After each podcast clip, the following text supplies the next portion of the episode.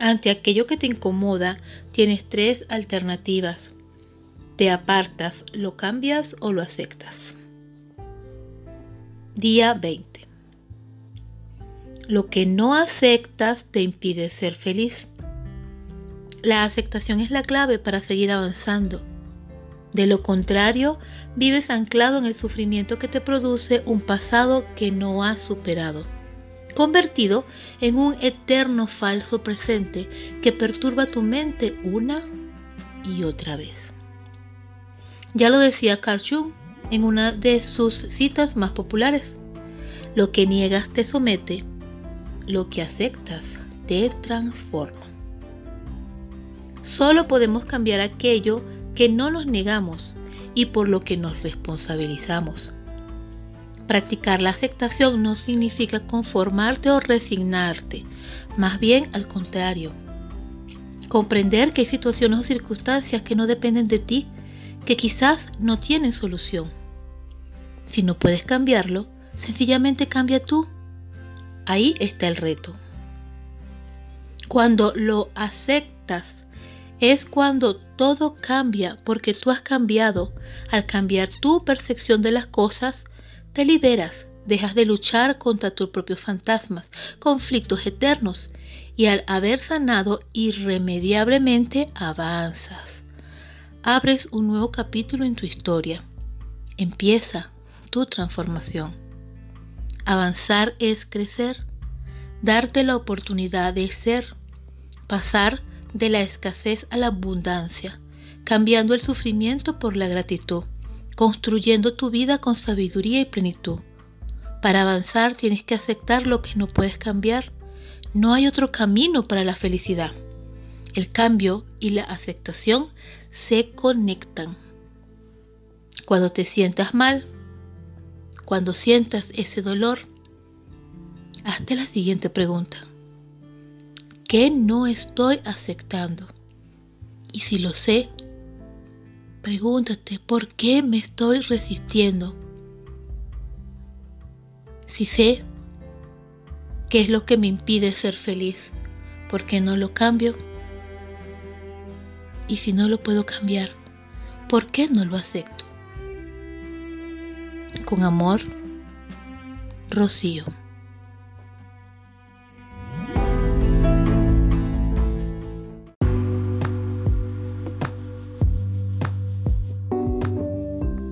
Comité de apadrinamiento del grupo La Alegría de Vivir los invita a la Junta de Principiantes el día 27 de marzo a las 9 pm según horario de Centroamérica. Si tienes deseos de saber más del programa que practicamos, puedes formular todas las preguntas que quieras. El comité de apadrinamiento procurará darte las respuestas, ya que nuestro objetivo es familiarizar al nuevo con los 36 principios espirituales de nuestro programa. Te esperamos y entre todos haremos la unidad.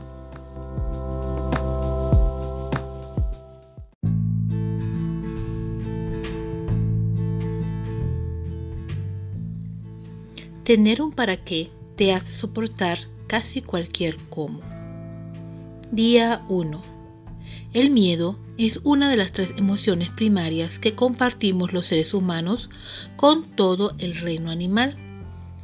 Tiene una función autopreservante porque nos impide tomar acciones a riesgo de nuestra vida. Aprendemos desde la infancia a no repetir acciones que nos lastiman ¿Qué sería de muchos de nosotros si esa primera vez que saltamos desde uno de los muebles de la casa estando muy niños no nos hubiésemos atemorizado por el golpe que nos dimos al caer? o el día en que decidimos meter el dedo en el toma corriente y recibimos un toque eléctrico? Si no fuese por el miedo, además de su compañero el dolor, que es a lo que en realidad le tememos, quizás nuestra especie se habría extinto porque somos naturalmente exploradores y esto es lo que nos lleva a la inventiva y la creatividad. El miedo, como todos los tiranos, no se mueve solo, viene acompañado de muchos sentimientos que derivan de él y es por eso que nos tiraniza, ya que con sutileza nos vemos envueltos en sus redes y buscamos soluciones adicionales en vez de enfrentarlo directamente. El miedo como emoción natural es saludable en una medida proporcional, pero cuando se deriva a niveles patológicos que nos paraliza es nefasto. Para muchos puede ser muy sencillo identificar cuando estamos paralizados por el miedo a través de un desorden de ansiedad o de pánico. Pero, ¿qué pasa cuando somos presa de sentimientos secundarios como la duda, la ira, la sensación de insuficiencia, la indecisión y el control? ¿Acaso no está el miedo detrás de estos sentimientos? Hagamos del miedo nuestro aliado y pidamos que nos dé respuestas. Identifica qué emoción perturbadora estás sintiendo y para qué la permites a tu lado. Pregúntaselo al miedo. Con amor, Rocío.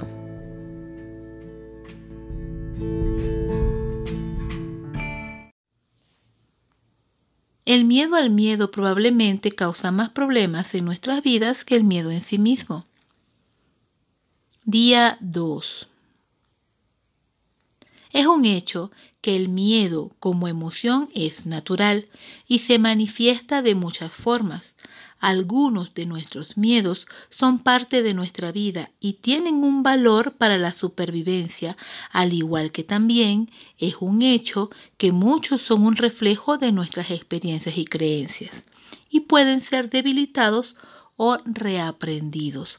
De no ser así, viviríamos en una sociedad paralizada por el miedo a repetir situaciones dolorosas o traumáticas, pero sabemos que al racionalizar nuestros miedos los podemos afrontar y superar. A lo largo del tiempo, los especialistas han clasificado los miedos más comunes en el ser humano. Inclusive hay listas que señalan los 20 miedos más comunes o los miedos que impiden el éxito y triunfar, etcétera, etcétera.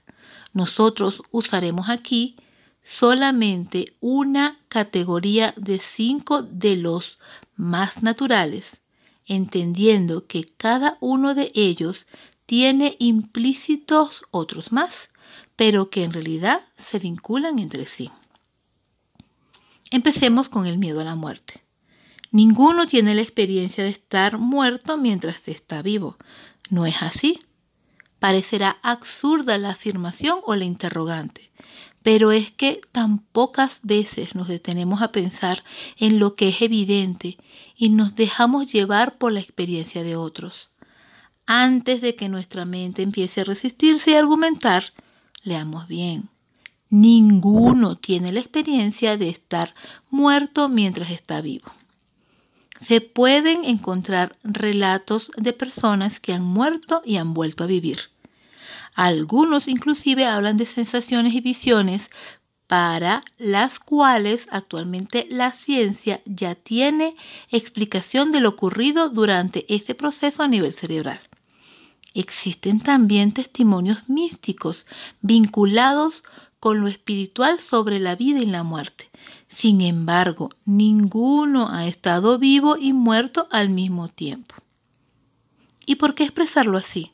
Porque indistintamente de nuestras creencias, nadie dice, mi mayor sueño en la vida es morir. La muerte nos asusta, nos asusta en mayor o menor grado a todos como tememos todo lo que es desconocido. Es natural, natural en tanto no se convierta en una obsesión. En una oportunidad platicando con un colega le expresé mi pensamiento de no temerle a la muerte. Claro, desde la concepción espiritual y la creencia que es algo que va a ocurrir en cualquier momento, pero que no puedo vivir muriendo por el miedo.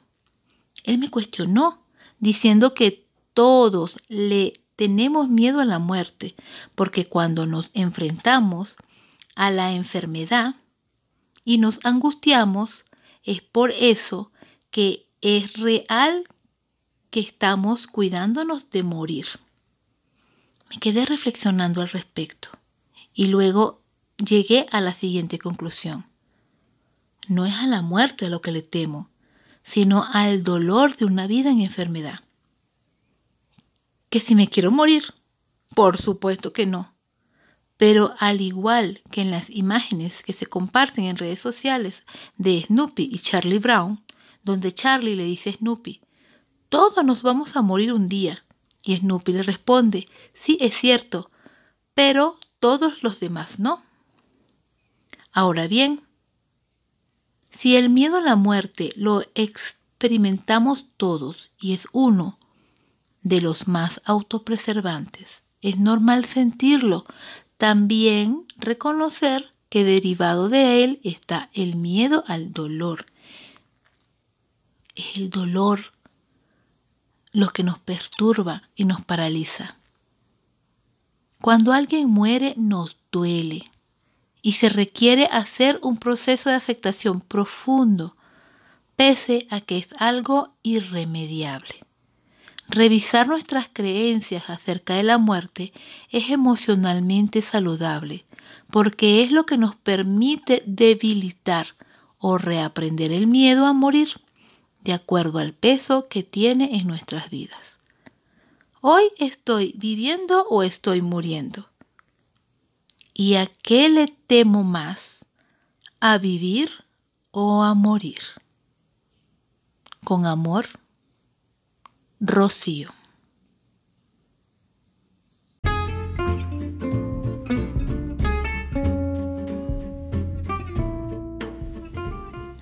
Hola, mi nombre es Rocío Álvarez, trabajando contigo el 360 de la salud.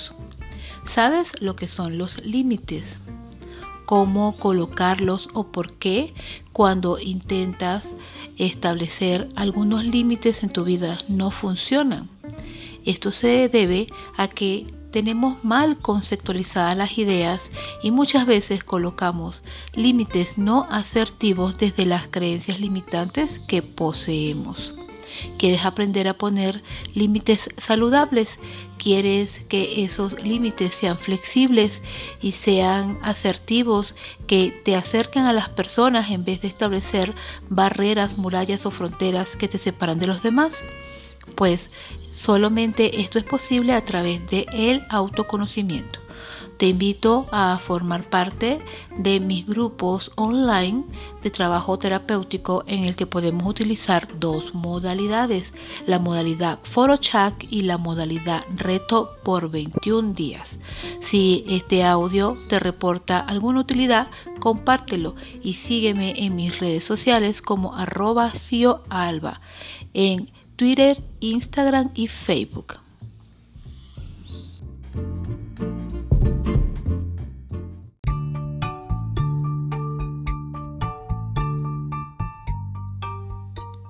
La gente suele decir que tal o cual persona no se ha encontrado todavía a sí mismo, pero la autonomía no es algo que uno encuentra, es algo que se crea.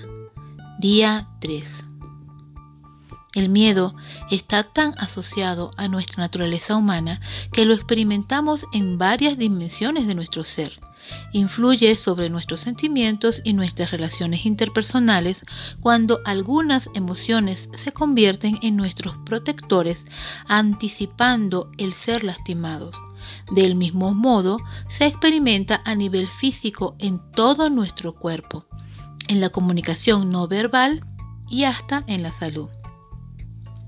Además del miedo a la muerte, otro de los miedos más comunes es el de la pérdida de la libertad o autonomía.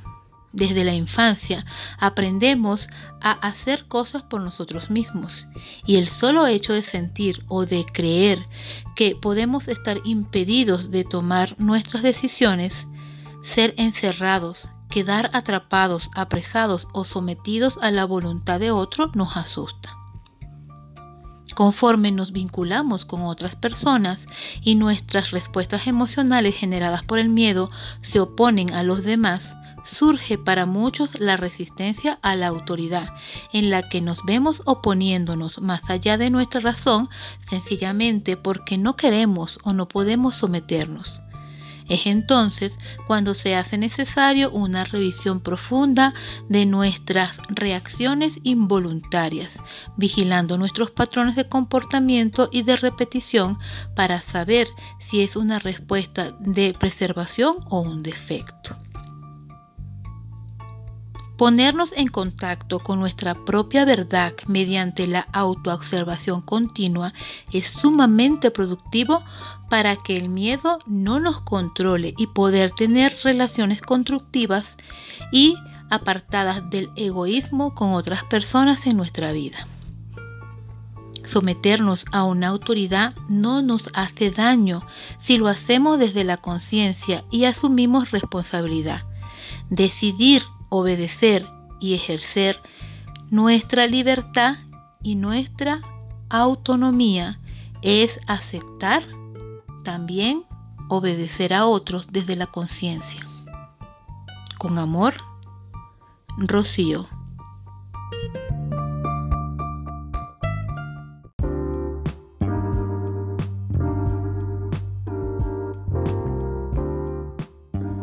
Hola, mi nombre es Rocío Álvarez, trabajando contigo el 360 de la salud. Hablemos acerca del papel que tiene en nuestras vidas las celebridades, influencers o consejeros que sin tener otra cosa que un número grande de seguidores te ofrecen cursos y talleres para enseñarte cómo vivir tu vida. Permíteme decirte algo. La clave no está en que nadie te diga cómo hacerlo, sino en aprender el camino hacia el ser maravilloso que eres y que puedes hacer brillar intensamente. Por supuesto que es muy útil tener con nosotros un terapeuta, una persona que nos acompañe, que nos guíe y que nos enseñe a encontrar nuestro propio poder interior para así encontrar el camino hacia el redescubrimiento interno. Si esta información te es de utilidad, compártela y te invito a unirte a mis cursos y talleres y seguirme a través de las redes sociales en Twitter, Instagram y Facebook.